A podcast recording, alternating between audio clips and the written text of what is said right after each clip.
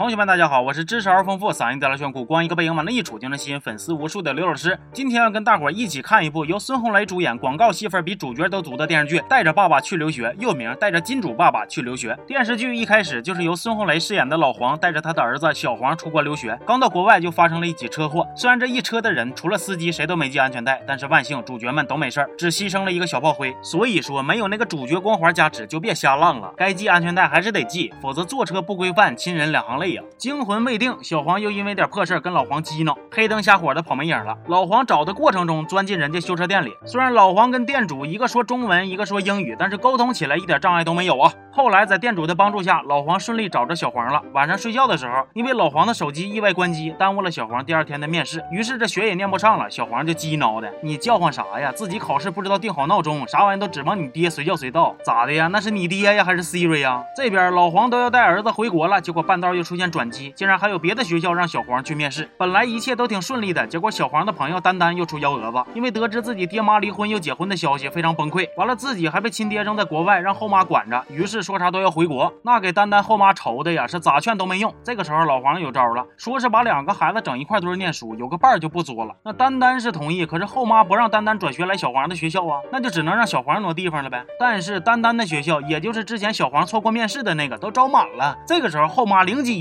我给我新东方老师打个电话，我问问他有没有什么解决的办法。这他妈广告植入的真是不生硬啊！我服的我咬牙切齿的。在金主爸爸的帮助下，原本都已经招满的学校，突然又有一个名额让小黄给捡着，顺利入学了。这哪是培训机构啊？这根本就是阿拉丁神灯啊！学校的事儿整明白了，老黄就带儿子去寄宿的家庭报道了。丹丹这时候又作妖了，非要搬过来跟小黄住一家，因为他觉着供他吃供他喝，就差把他当祖宗打板供起来的亲爹妈都不爱他。为了他忙得脚打后脑勺子，几次差点因为他的任性不懂事导致车祸的后妈也对不起他。只有认识两天不到的小黄才是这个世界上对他最好的人。哎呀，老老话说呀，嫁出去的女儿泼出去的水。丹丹这样子的，我估计得是盆王水啊。后来被丹丹逼得没招了，后妈也只能同意让他俩搬一起去了。本来吧，给孩子安顿好，老黄就要回国了。结果去孩子学校道别的功夫，还遇上枪击案了。那老黄曾经也是叱咤江湖、吃过见过的主，分分钟让你跪下来唱征服。我刘华强是什么人，不用我自己说。子弹擦头皮，面不改色心不跳，咣咣几下就给犯人给削蒙圈了，给小黄都吓坏了。也是因为这个事儿耽误他回国了，就只能跟孩子继续待在国外了。待就待吧，老黄还成天张家长李家短的，哪都有他。这家离婚，他得跟着掺和一下子；那家孩子不听话，他也得负责一下子。就连人家媳妇跟别的男的多说两句话，他都跟个门神似的看着。另一边，丹丹跟小黄俩人的爱情的小火苗窜两米来高，眼瞅着干柴烈火的都要搂不住了，再放纵下去，估计小黄人都要造出来了。于是家长们合计了一下，决定给两个孩子强制是分开。这个逻。辑不知道同学们听懂没有啊？就这些家长觉着，只要让他俩不住在一栋房子里，就造不出小黄人了，这不是扯淡的吗？那又不是给谁发射地球外边去，就算他俩是长虫，爬都能爬一块堆儿去，何况还是俩活人呢？没有王母娘娘的技能，还非得学人家的套路，你们有那个实力吗？之后丹丹为了回来跟小黄一起住，就各种整事儿，成天呜嗷喊叫，跟个大喇叭成精了似的。你以为你把箱子装好，我就跟你走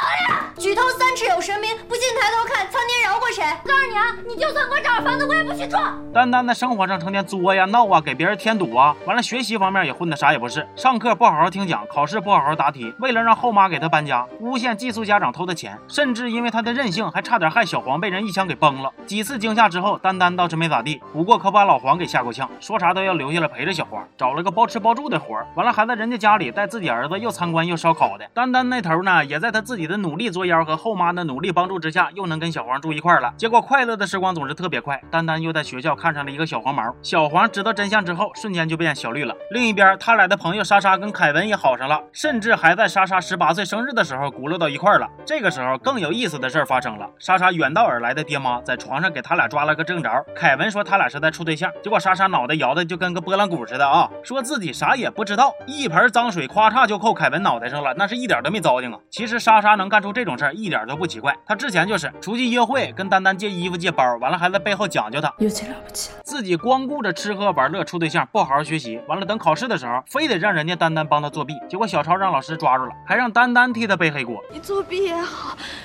你被劝退也好，只要你跟你爸撒个娇，他专业就能在这里给你找一个更好、更贵的学校。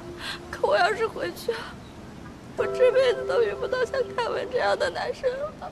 你看他这哭唧赖尿的，其实他一点都不觉着自己做错了。小黄知道这事儿，来找他跟老师自首，结果他说啥？被抓是武丹丹他自己也认了，不是我。虽然最后在丹丹后妈的劝导下，莎莎跟学校坦白了，但是背地里还埋汰丹丹。在老师面前装作很诚信，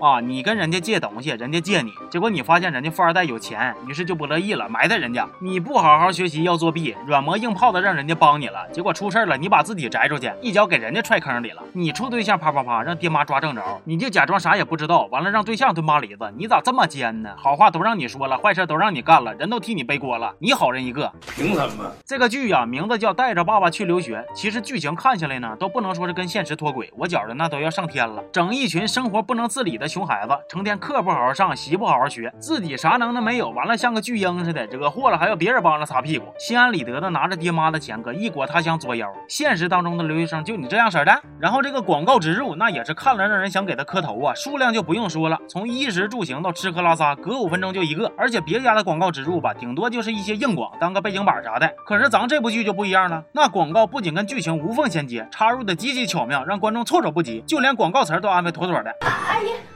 我还没有买洗发水，你能给我买点潘婷吗？潘婷啊，啊。